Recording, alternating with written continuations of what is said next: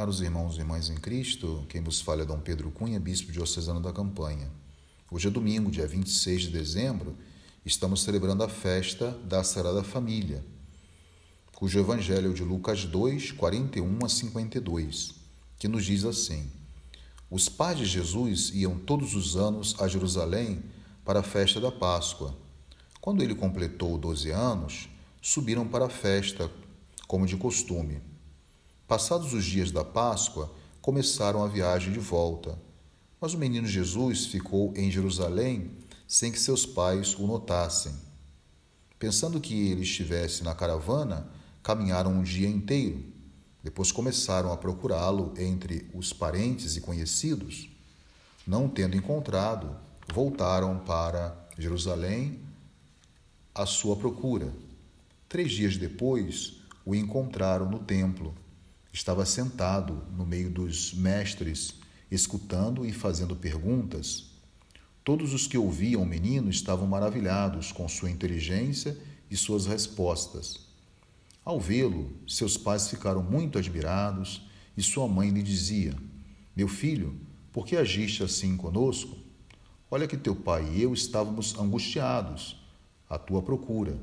Jesus respondeu: Por que me procuráveis? Não sabeis que devo estar na casa de meu pai? Eles, porém, não compreenderam as palavras que lhe dissera. Jesus desceu então com seus pais para Nazaré e era-lhes obediente. Caros irmãos e irmãs, é, hoje na liturgia da palavra, no evangelho que acabamos de ouvir, salta-nos os olhos esta frase um pouco enigmática, mas ao mesmo tempo profética de Jesus que se constrói em torno dessa cena do Evangelho eh, lido nesse domingo.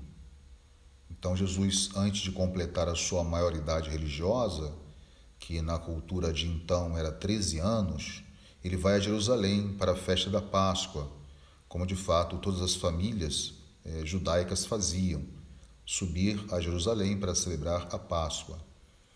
E Jesus então estava no, pelo templo, recebendo instrução dos rabinos da época, como nós vimos também no Santo Evangelho.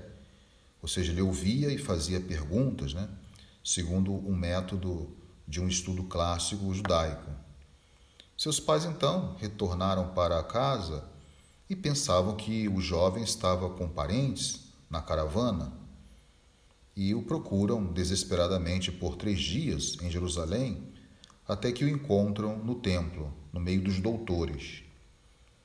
Então, aí nesta cena, é, é importante destacar é, a revelação da consciência filial de Jesus.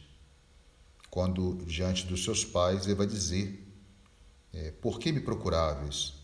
Não sabeis que devo estar na casa de meu pai? Então, talvez isso fosse muito óbvio para Jesus Cristo, mas não era tão óbvio assim para os seus pais.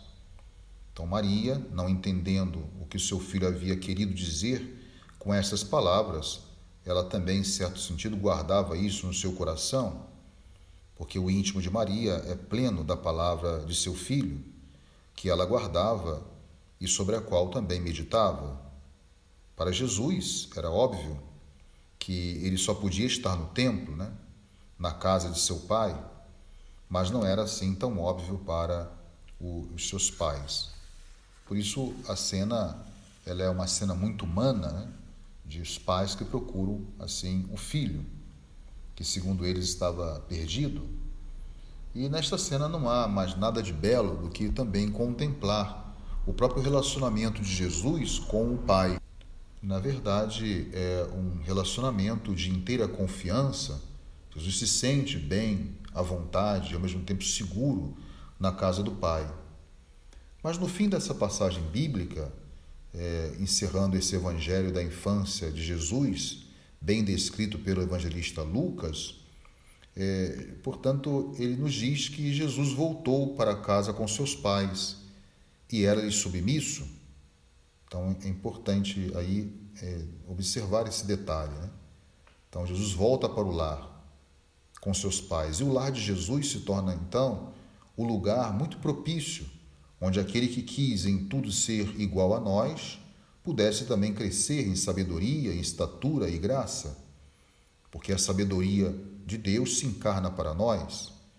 Então a graça apareceu no meio de nós, sendo ele mesmo a sabedoria, ele resolve crescer em também sabedoria, e sendo ele a própria graça do Pai para nós, ele escolhe também crescer em graça.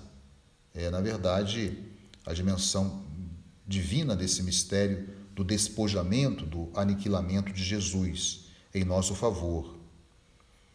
É, no mundo em que nós vivemos, onde a família tem sido muito atacada por tantos problemas, a festa de hoje que nós estamos celebrando e a imagem que hoje nós contemplamos é para nós um sinal de esperança. Aí está a riqueza e o significado da família para todos nós fiéis. Assim como foi na própria família de Nazaré, também as nossas famílias devem ser uma imagem é, dessa Trindade Santa.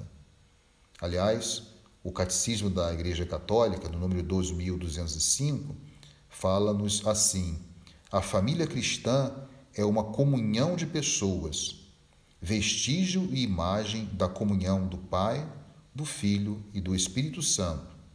Então, nossas famílias devem ser assim ícones da Trindade, ou seja, do amor trinitário, que é o amor de Deus, o amor perfeito. Né? A vida de Deus, então, a realização desse, de Deus é sem dúvida doar o amor, o amor que une, que vincula os membros da família.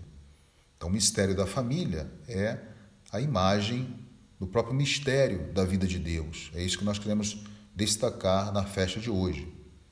Isso significa dizer que somente voltando-nos para Ele, para esse Deus, nós podemos saber como agir e, ao mesmo tempo, como proceder em nossas famílias, sobretudo nos desafios do mundo de hoje. Então, a palavra de Deus, hoje, ela é cheia de promessas e, ao mesmo tempo, de garantia de felicidade para aqueles que vivem em família. O texto não é simplesmente para fazer uma reprimenda aos membros da família e também quem participar da Santa Eucaristia de hoje vai observar uma advertência de Paulo, que no fundo, no fundo, é um ensinamento como nós devemos viver não somente na nossa família biológica, como também na nossa família eclesial. Então Paulo vai dizer: "Mas sobretudo amai-vos uns aos outros, pois o amor é o vínculo da perfeição." Então nós devemos pedir a Deus hoje que nos ensine a amar a fim de que as nossas famílias, e sobretudo aquelas mais divididas, dilaceradas, feridas, possam também ser de novo reunidas, reunidas no amor, pois o amor é esse vínculo da perfeição. E o último ponto muito importante, ainda que temos que sublinhar, dentro da riqueza da liturgia de hoje, dessa festa, é o significado do quarto mandamento, que não podemos esquecer. Quando nós falamos da família de Nazaré, recordamos o pai, a mãe e a presença de Jesus. Então, por isso, nos lembra ah, o quarto mandamento, que é honrar pai e mãe. Mas aí a gente pode perguntar: o que, que significa propriamente honrar? Ou seja, os pais são honrados pelos seus filhos quando estes seguem pelo bom caminho da vida, provando a boa educação que lhes foi dada por eles. Sem dúvida, os filhos também devem honrar seus pais, não os deixando passar necessidade. E também nós podemos dizer: quando é que os filhos não honram seus pais? Ou ainda podemos melhorar essa pergunta: quando os pais têm um comportamento também que entristece os filhos?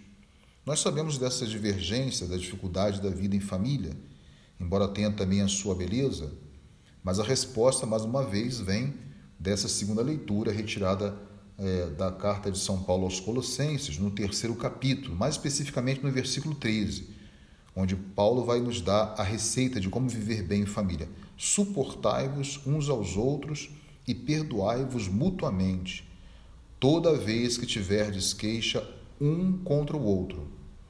Como o Senhor vos perdoou, assim perdoai também vós. Então, esse conselho do perdão é tão importante que o apóstolo ainda vai insistir, mas acima de tudo, revestivos da caridade, que é o vínculo da perfeição. Então não pode faltar nos nossos lares o amor, o amor fraterno, o amor cristão. Então, portanto, que as nossas famílias possam viver e celebrar o dia de hoje e que possamos então manter um ambiente de paz dentro dos nossos lares e que as nossas famílias possam fazer uma experiência dessa igreja doméstica, onde nós possamos respirar um lar a partir da oração, do diálogo e da humildade, para que uns e outros possam se aceitar mutuamente. Deus abençoe todas as nossas famílias no dia de hoje sobretudo aquelas mais necessitadas de Sua graça. Louvado seja nosso Senhor Jesus Cristo, para sempre seja louvado. O Senhor esteja convosco, Ele está no meio de nós. Seja bendito o nome do Senhor, agora e para sempre. A nossa proteção está no nome do Senhor, que fez o céu e a terra. Por intercessão da Virgem do Carmo e dos nossos beatos Padre Victor e Minha Chica, abençoe-vos o Deus Todo-Poderoso, Pai e Filho e Espírito Santo. Tenham todos um abençoado domingo em família.